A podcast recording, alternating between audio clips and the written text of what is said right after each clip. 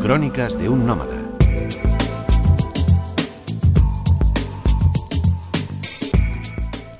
Hola amigos, hoy les voy a hablar del mar de coral, esas aguas superficiales que se extienden desde la costa oriental de Queensland, en Australia, viva España, por cierto, desde donde nuestra selección femenina acaba de quedar campeona mundial, y llegan hasta la Gran Barrera exterior, a más de 100 kilómetros de distancia. Allí la plataforma continental cae abruptamente a profundidades superiores a los 4.000 metros.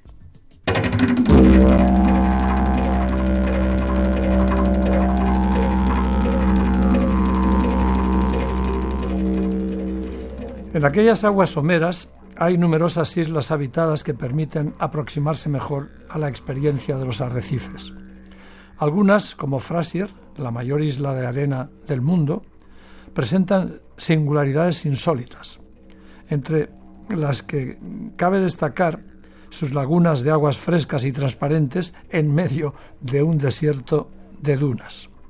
Pero ninguna puede compararse a Hamilton, una isla que tiene el caché de lo exclusivo y donde más del 80% de su extensión permanece por ley en estado original. No es de extrañar, pues, que Hamilton sea la morada feliz de gran número de pequeños canguros, o los llaman por allí, que tras la puesta del sol invaden confiados los jardines y las playas. En Hamilton no hay más que un aeropuerto, una marina extraordinaria con su pueblecito de boutiques y restaurantes, cinco hoteles de distintas categorías y una pequeña iglesia donde vienen a casarse los japoneses. Eso es todo. Además, la isla cuenta con un puñado de propiedades particulares, entre las que destaca una soberbia casa semioculta entre la espesura que el ya fallecido George Harrison, el Beatle, se hizo construir allí.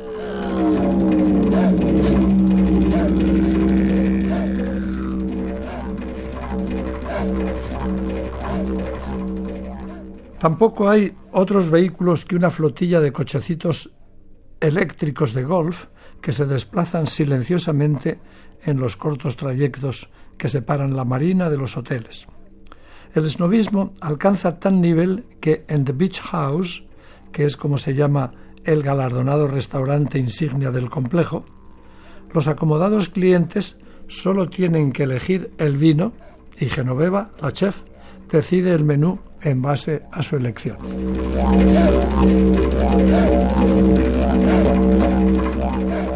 Desde Hamilton, una de las pocas islas habitadas del archipiélago de las Whitsundays, se pueden hacer excursiones diarias en catamarán hasta los arrecifes de la Gran Barrera Exterior o a las increíbles playas solitarias de Whitehaven.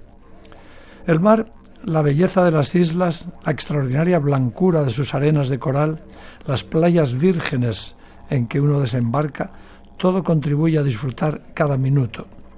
Pero la verdadera experiencia de la Gran Barrera no llega hasta que uno se sumerge en sus aguas transparentes y contempla extasiado las bellezas submarinas.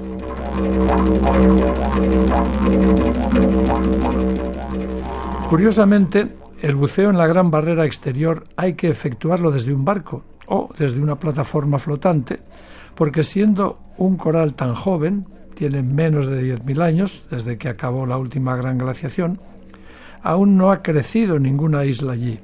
Aunque teóricamente se puede acceder a la barrera por cualquier punto de su larga extensión, en la práctica solo hay unos pocos accesos organizados porque el asunto presenta más dificultades de lo que parece.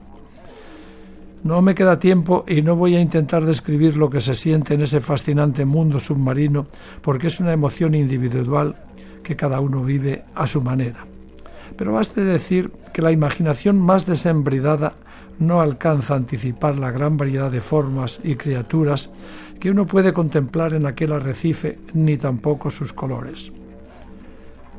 Hay tantas y tan distintas formas de vida que cuando la sorpresa remite, la fascinación se apodera de la mente ante aquel indescriptible despliegue de gracia, belleza, variedad y misterio, de unas formas de vida que van mucho más allá de lo que nuestros pobres límites podían concebir.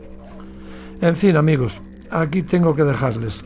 Que tengan un gran día. Les habló Francisco López Saibane, Crónicas de un Nómada, Radio 5, Todo Noticias.